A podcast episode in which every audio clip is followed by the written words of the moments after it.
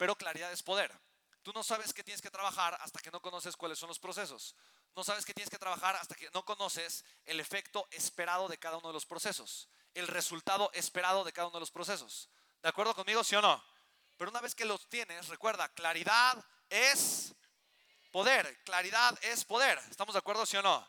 De tal forma que con el menor esfuerzo, o sea, si yo ahorita, por ejemplo, piensa que esto es como una carretera, una carretera de autos, ¿me explico? Y entonces, si hay, si hay un atorón y todo se reduce a un carril en el kilómetro 20, si yo en el kilómetro 2 amplío la carretera, no voy a hacer una carretera más veloz. Tengo que trabajar donde esté el atorón de los coches. ¿Estamos de acuerdo o no? Ahí es donde tiene que ir mi atención.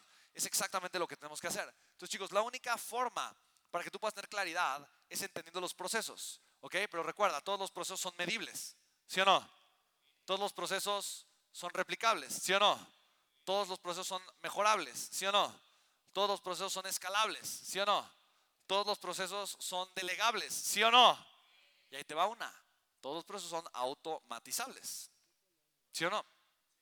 ¿Sí o no? Y esa es una maravilla. Para entender cómo funcionan las cosas, necesito entender los procesos que están detrás de ellas, ¿vale?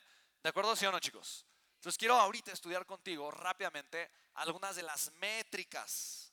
Métricas. Son las cosas que yo tengo que medir para entender mis procesos.